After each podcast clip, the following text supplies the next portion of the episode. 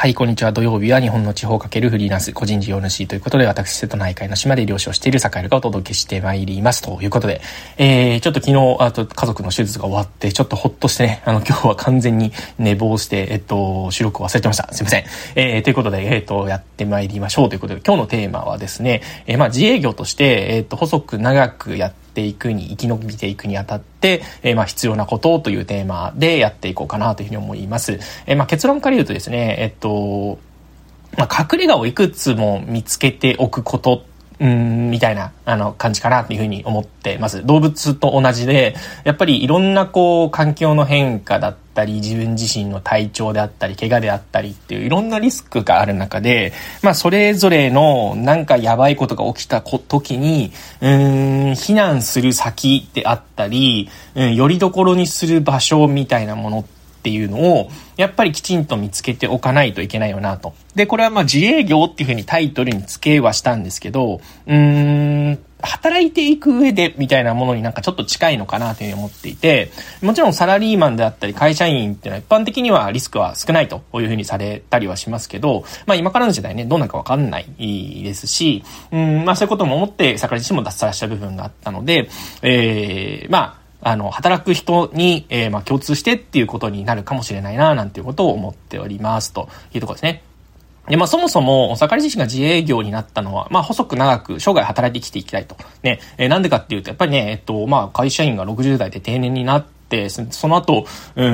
ん、じゃあ40年間年金だけ暮らすのかっって言った時に、ね、あの、貯蓄2000万円問題なんたり、ね、あの、老後2000万円問題か、なんか言ったりしますけど、うん、そうではなくて、やっぱり生涯ね、あの、いろんな人とのつながりを大切にしながら、自分で、えー、商売をしていけるというような形でいた方が、うん、かえってリスクは少ないよなと。ね、あの、例えば老後の年金が少ないとか、貯蓄がたまらないみたいなことが、場合によってはあったりね、物価がものすごく上がるみたいなことがあったとしても、うん、要は、その、なんだろうな、自分自身が働けばなんとかなるっていう、そして自分自身が持っているブランドであったり商品であったりっていうのがそこまでに育っていれば、うん、まあ、と会社だ、自分が作った会社であったりね、あの、団体であったりっていうのが育っていれば、うん、そこでね、困ることっていうのはなくなるよねって。まあ、そういう隠れ家をね、やっぱりこう作ろうかなというふうに思ったわけなんですね。で、そしてじゃあ自分自身が、じゃあ自分にしかできないことであったり、えー、自分自身をより横にしていくようなことっていうのはどうやったらできるんだろうっていうのをやっぱり次に考えて、で、えー、そしてやっぱりね、あの、ね、地方では人が減るし、えー、もっと減っているもので言うと、えっと、生産現場に身を置く人っていうのはものすごく減っててるんですね。えー、農家にしても漁業にしても、えー、ね、一昔前は本当にこうね、あの、厳しくて、えー、みんな、あの、大量就職で、まあ、工場であったり、会社に都会に出てサラリーマンならなる方がもういいんじゃないかということで、で、特にね、段階の、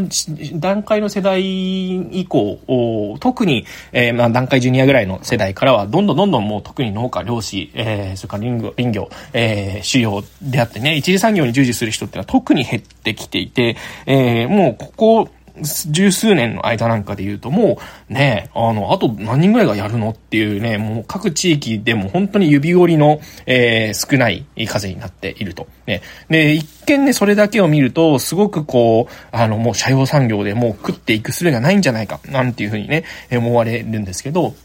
実は実は、えー、まあ、売上、産業全体の売り上げであったり、えー、規模で言うとそこまで落ちてなくて、えー、つまり一人当たりの取り分が結構大きくなってたりするんですよね。まあ、つまりその小規模なあの事業体っていうのがやっていけなくなっているっていうところにも取れるかなというふうに思うんですけど、にしてもね、あの、新しく参入した人が、え、うまくいっているっていうふうに見ることもできるので、まあ、そういうちょっと隙間を狙ってってみて、えっと、そういう、こう、なんて言うんでしょうね、体を動かしたり、えー、自然と向き合って、えー、まあ、そしてね、あのー、自分の商品を、えー、まあ、農林水産物という形で作って、えー、販売していく、みたいなことっていうのが、うん、結構これからの時代ね、あのー、なんて言うんでしょうね、生産者が少なくなるからこそ、うん、そういうところにね、えー、なんていうか隠れ家が隠れてるんじゃないかなというふうに思って、そういう選択を、まあ、してきました。ね、いう感じですね。まあ、それを、ま、経て、あの、今、うん、漁協の生育面にもなり、えー、農地もなんだかんだでもうすぐ1ヘクタールですね、えー、になりというような感じで、えー、ありがたいことにいろんな人のね、あの、教えであったり支えもありながら、えー、やってこれてるわけなんですけど、やっぱりね、あの、その、やることごとに、あの、いろんなこう師匠であってたり、うん、教えてくれる人、それから、まあ、取引先、えー、まあ、買ってくれるお客さんだったり、いろんな人とのやっぱりつながりができてきましたと。ね。やっぱりそうなると、うん、いろんなやっぱりより所ができるんですね。うん。だから、あの、そういうこう、お取引先であったり、お客さんであったり、あるいはその一緒に、まあ、仕事をするデザイナーさんであったり、あまあ、個人事業主仲間、農家仲間、えー、漁師仲間、みたいな、あの、人とのつながりっていうのが、まあ、一つのこう、大きな拠り所になってくるのかな、なんていうことを思ったりしてるんですね。だから、うん、まあ、自営業でなかろう、あろうとなかろうと、やっぱりそういうこう、うん、普段働く上での、その取引先、やり取りする先、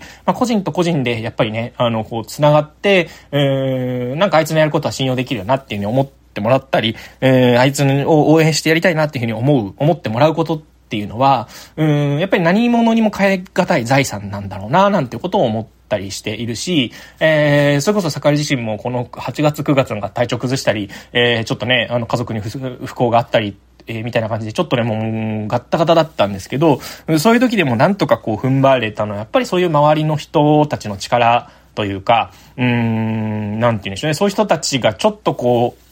なんていうんでしょうね、隠れ家を提供してくれたじゃないけど、うん、本当にこう折れそうな時に、支えてくれたからなんじゃないかなというふうに思っていて、いや、本当ね、やっぱり持つべきものはいい関係性というか、うん、支えてくれる仲間であったり、取引先であったり、お客さんであったりなんだなっていうのを改めて思ったという感じなんですよね。で、ここからなんですけど、えっと、やっぱり、えー、まあ、とはいえね、とはいえ、えー、やっぱりもう少し隠れ家というか、いろんな風が吹いたり、いろんなこう嵐が来た時にでもやっぱり対応できるように、いろいろやっぱり備えとかなきゃいけないなっていうのが、やっぱりね、今回ね、いろんなこうトラブルというか、うん、なんかこう不幸なことって本当にね、こう連続パンチのように訪れてくるんですね。なんで、えっと、きちんと、えー、ある程度のその事業資産を築いておく、えー、それからお客さんとの定期的なこう関係性っていうのを深めておく。それだけではなくて、うん、必要な現預金であったり、それから資産運用の残高ってっていうのは、ある程度ね、やっぱりね、その、特に自営業であったら、うん、やっぱり残高積んでおかなければいけないし、うん、それこそ、あとはそうですね、まあ、取引先であっても、うん、一社だけに頼るんではなくて、やっぱりね、えっ、ー、と、まあ、もし、あの、こっちの、取引先とうまくいかなくなった時には、えー、どうしようとかね、うん。あとは、あの、自分自身の体であったり、心ですよね。えー、それがやっぱり壊れてしまうと、やっぱりどんなにこう、うん、ね、あの、頑張ってても、やっぱり、うまくいかなくなってしまうので、やっぱりその自分自身の心身をどう長く、あの、きちんとメンテナンスしていくか。で、仮に自分の体であったり、えー、心が、あの、壊れてしまった場合に、えどういう対策が取れるのかっていうことっていうのをやっぱりきちんと考えなきゃいけないなと。だから改めて、ね、結構ね、その、漁業者の保険とか、えっと、狩猟免許の保険とか、そういうのもちょっと今回見直してですね、え万が一の時の備えであったり、ちょっとこう自分が倒れちゃった時にどうするかみたいなことであったり、自分がちょっと動けなくなった時にも、えー、うまく事業が回るようにみたいなことっていうのを改めてね、あの考えるようになってき、えー、たという感じですね。やっぱり人生長いですから、本当になんだろうな、30年